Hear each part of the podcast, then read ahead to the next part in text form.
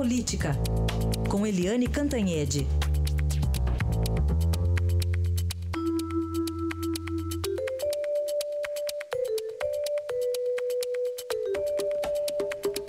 E para hoje é esperada a divulgação total aí dos conteúdos das delações dos irmãos Batista pelo Supremo Tribunal Federal. Eliane, que mais que vem pela frente?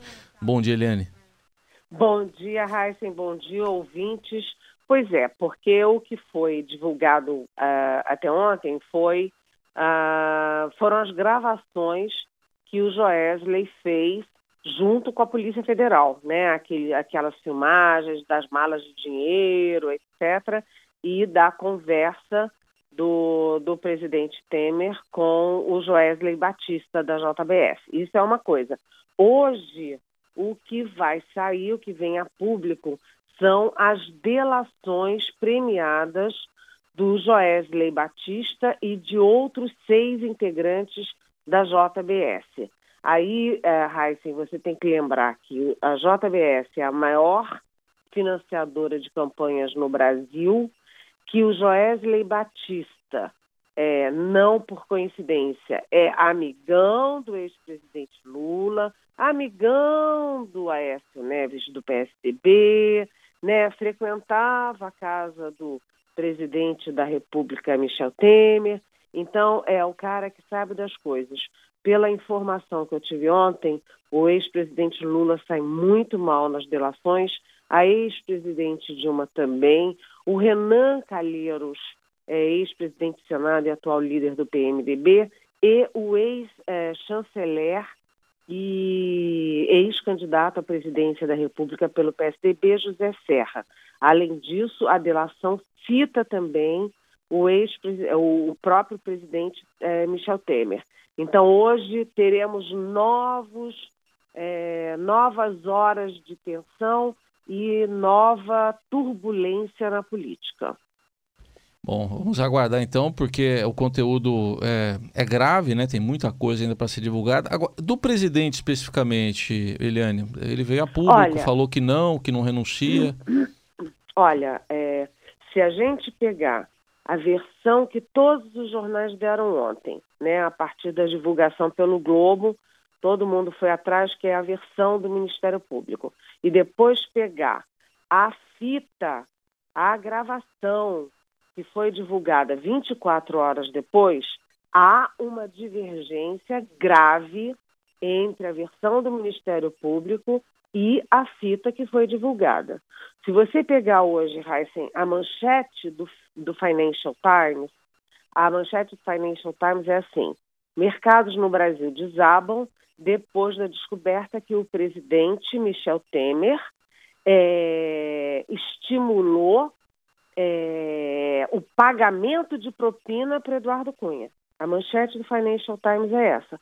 Aí você pega a fita gravada né? Os dois falando e a versão não e a história não é essa. A história que o Joesley fala. É, eu continuo de bem com o Eduardo Cunha. E aí o Temer fala, e você deve manter isso sim, hein? Ou viu? E depois o Joesley fala que paga a propina pro, pro Eduardo Cunha. Aí o Temer fica mudo. Se você olhar a fita, o Joesley fala o tempo inteiro, o Temer fala muito pouco, e o, o, se há um crime aí do Temer, é que ele ouviu coisas que um presidente da República não deveria ouvir, mas não que ele tenha falado coisas que um presidente da República não pode falar. Então, é, é, se você olhar as manchetes brasileiras hoje, a imprensa hoje está dividida em relação a, a, essa questão, porque a versão original que gerou o pedido de renúncia, que gerou o pedido de impeachment, tudo isso, é do Temer pedindo, é, é, estimulando um empresário a pagar a propina para calar a boca de um preso. E isto a fita, desculpe, isto a fita desmente. Não houve isso. Então é, é gravíssimo, porque o que está em jogo é a presidência da República, é a estabilidade é, a governabilidade, enfim. De qualquer jeito, o Temer é, fez um pronunciamento é, categórico dizendo que não renuncia, mas o Supremo Tribunal Federal abriu é, inquérito para investigar o presidente. Aí a gente lembra que presidentes não podem ser investigados por atos alheios e anteriores ao mandato, mas podem sim ser investigados por atos durante o mandato. Então você mantém um nível de tensão altíssimo, mas o fato é que durante 24 horas o mundo político, o mundo econômico e as bolsas reagiram a uma informação que não era verdadeira.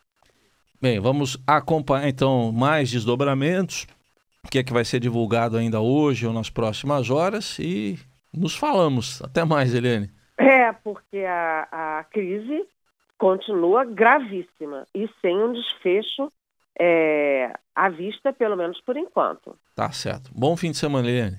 Bom fim de semana.